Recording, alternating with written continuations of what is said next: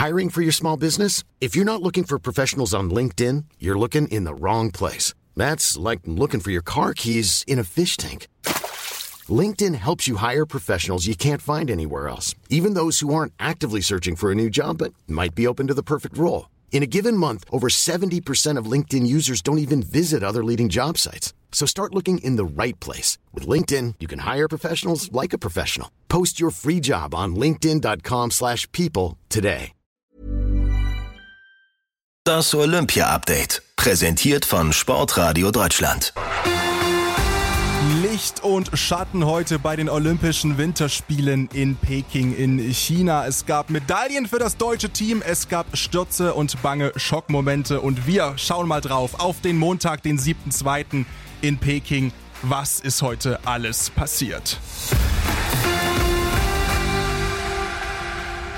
Ja, Licht und Schatten und wir wollen positiv beginnen mit dem Licht des heutigen Tages. Denise Herrmann ist die zweite deutsche Wintersportlerin, die in zwei Disziplinen eine Medaille holt. 2014 war es Bronze in Sochi in der Staffel mit dem Langlaufteam und jetzt ist es Gold im Einzel über die 15 Kilometer. Das hat nicht mal die Grand Dame des deutschen Biathlons geschafft. Magdalena Neuner, dieser Titel ist ihr verwehrt geblieben. Aber Denise Herrmann hat es gepackt. Gold im Einzel, 15 Kilometer und war danach natürlich überglücklich und hat sich ganz tief reingegraben in die Geschichtsbücher des DSV aber es gibt eben auch Schattengeschichten und die hat zu tun. Die heutige Schattengeschichte mit Dominik Schweiger, der stürzte schwer, aber gleich mal Entwarnung, es geht ihm gut. Vor einigen Tagen stellte der Trainer des DSV, der Herren Christian Schweiger, eine wichtige Besonderheit über die Piste in Peking fest. Und da hören wir noch mal rein, was er genau gesagt hat. Und wir merken, ja, es hat vielleicht auch bisschen was damit zu tun mit dem Sturz von Schweiger. Die Abfahrt präsentiert sich in einem Top-Zustand. Pistenverhältnisse sind äh, richtig gut, schwieriger Schnee und auch die Kurssetzung der Abfahrt ist äh, nicht einfach, ist sehr technisch orientiert und das hat man im Training gesehen, dass viele Athleten Probleme gehabt haben mit der Kurssetzung, äh, viele Tore ausgelassen, ausgelassen haben und ja, das gilt es jetzt zu verbessern.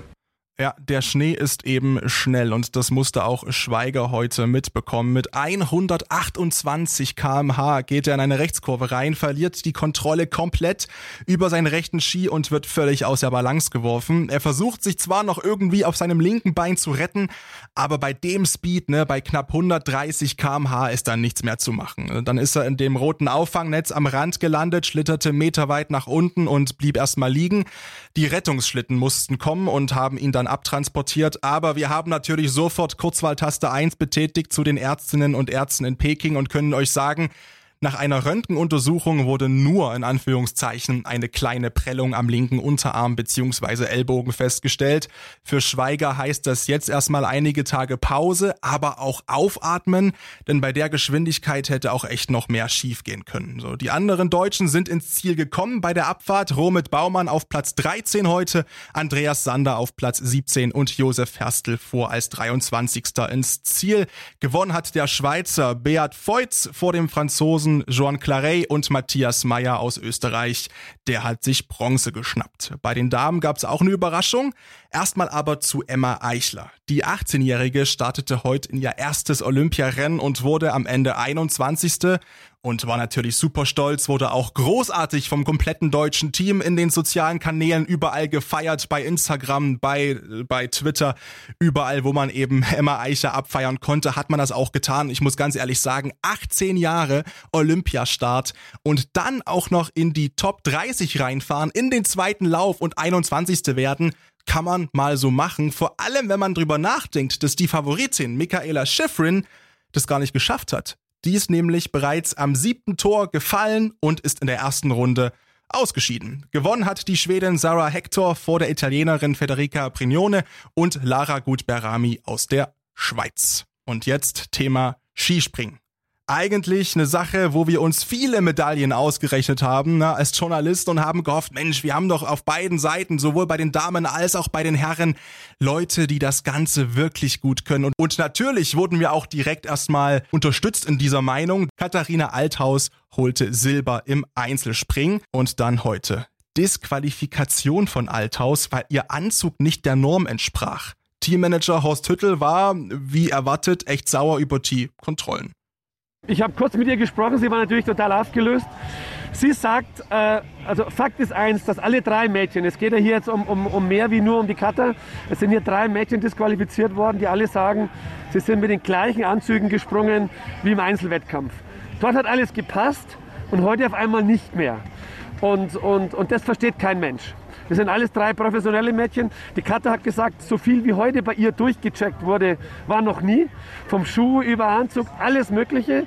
Und sie haben 10, 12 Sachen äh, äh, abgemessen und irgendwann findest du halt dann vielleicht mal was, wo, wo einfach nicht ganz regelkonform ist. Also, also für mich hat es einen ganz komischen Beigeschmack irgendwie äh, weil, weil noch dazu Sarah Takanashi äh, äh, und auch die Daniela totale faire Sportsleute äh, äh, sind und, und die, die Kata natürlich genauso. Und deswegen haben wir eigentlich keine Erklärung dafür. Ja, es wurde lange geprüft. So lange wie noch nie und ebenso lange, bis etwas gefunden wurde. Die Frage ist, wie wurde denn gemessen? Was war denn da los? Weil vor zwei Tagen, wir haben es gerade gehört, war doch noch alles in Ordnung. Das sind Tatsachenentscheidungen. Das ist eben das, wo, wo hier natürlich irgendwo eine gewisse Grauzone ist, was aber bei uns im Moment keiner versteht. Und, und ähm, weil es werden natürlich die Maße ein Stück weit ausgereizt, aber dass dann so scharf und wohl anders kondoliert wird, äh, äh, das liegt für mich ein Stück weit auf der Hand. Das war auch der Kondolär der Männer mit dabei, aber ich will jetzt da auch nichts personifizieren. Fakt ist, dass das so jetzt ähm, alles andere als gut ist für unseren Sport an sich. Und natürlich für uns persönlich als Team auch äh, eine mega Enttäuschung. Ja, die Frage ist dann, haben denn andere Leute gemessen als noch gestern? Ja, andere Personen weiß ich jetzt nicht genau. Normal macht das schon. Also die, die Ager, das ist eine, eine, eine polnische Kontrolleurin und die macht das eigentlich auch immer gut. Aber es war der Männerkontrolleur auch dabei. Ob er jetzt da andere Vorgaben gegeben hat, weiß ich jetzt nicht. Da will ich jetzt, das müssen die Gespräche im Nachgang zeigen.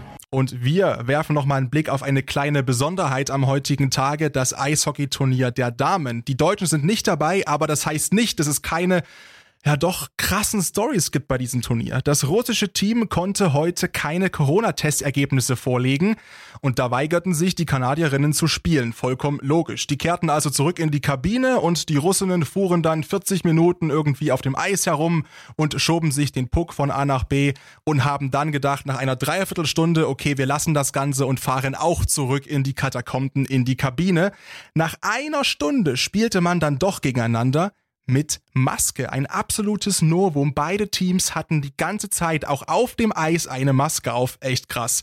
Unterm Strich hat es die Kanadierinnen wenig gejuckt. Die siegten komplett souverän am Ende mit 6 zu 1. Es sind doch einige Themen auch abseits des Sportlichen, die hier für Aufsehen sorgen bei den Olympischen Winterspielen. Sind das einerseits Regularien bezüglich Skianzügen und Skien und von Schuhen, von all dem, was Katharina Althaus gerade durchleben musste, weswegen das deutsche Mixed-Team gerade disqualifiziert worden ist bei den Olympischen Winterspielen im Mixed-Skispringwettbewerb? Oder sind es die Corona-Problematiken, ja, zum Beispiel eben die Testergebnisse der russischen Damen, die nicht da waren vor dem Eishockeyspiel? Aber wir wollen natürlich weiterhin einen Fokus darauf legen, auf das Sportliche. Und das ist heute eben durchaus positiv. Wir haben Gold gewonnen im Biathlon. Denise Herrmann ist wie gesagt, erst die zweite deutsche Wintersportlerin, die es geschafft hat, in zwei Disziplinen eine Medaille zu holen. 2014 gab es Bronze in Sochi im Langlauf mit der Staffel und jetzt hat sie Gold im Einzel geholt im Biathlon und wird da sicherlich unfassbar stolz drauf sein. Und es gibt ganz viel schwarz-rot-goldenes Grinsen bei den Rodeldamen aktuell bei den Olympischen Spielen in China, denn ja, ich habe es gerade schon gesagt, die ersten beiden Läufe sind durch am heutigen Tag. Morgen geht's dann nochmal in Lauf 3 und 4 um Gold, Silber und Bronze und es sieht sehr gut aus für die deutschen Damen. Allerdings nicht für Julia Taubitz, die ist nur 14., kann und wird damit nicht zufrieden sein. Aber für Nathalie Geisenberger, die ist aktuell auf Position 1 unterwegs und Anna Berreiter beendet heute den zweiten Lauf auf Platz 2. Also momentan zweimal Schwarz-Rot-Gold auf dem Podest. Vielleicht sind es andere Namen als die, die man erwartet hat. Mit Julia Taubitz auf der 14 hätten wir schon gedacht, dass sie ein bisschen weiter nach vorne landet, die Weltcup-Gesamtsiegerin. Aber nichtsdestotrotz aktuell Goldkurs und Silberkurs für Team Deutschland, für Nathalie Geisenberger und Anna Bärreiter. Das Olympia-Update. Präsentiert von Sportradio Deutschland. Mom deserves the best, and there's no better place to shop for Mother's Day than Whole Foods Market. They're your destination for unbeatable savings, from premium gifts to show-stopping flowers and irresistible desserts. Start by saving 33% with Prime on all body care and candles. Then get a 15-stem bunch of tulips for just $9.99 each with Prime. Round out Mom's menu with festive rosé, irresistible berry chantilly cake, and more special treats. Come celebrate Mother's Day at Whole Foods Market.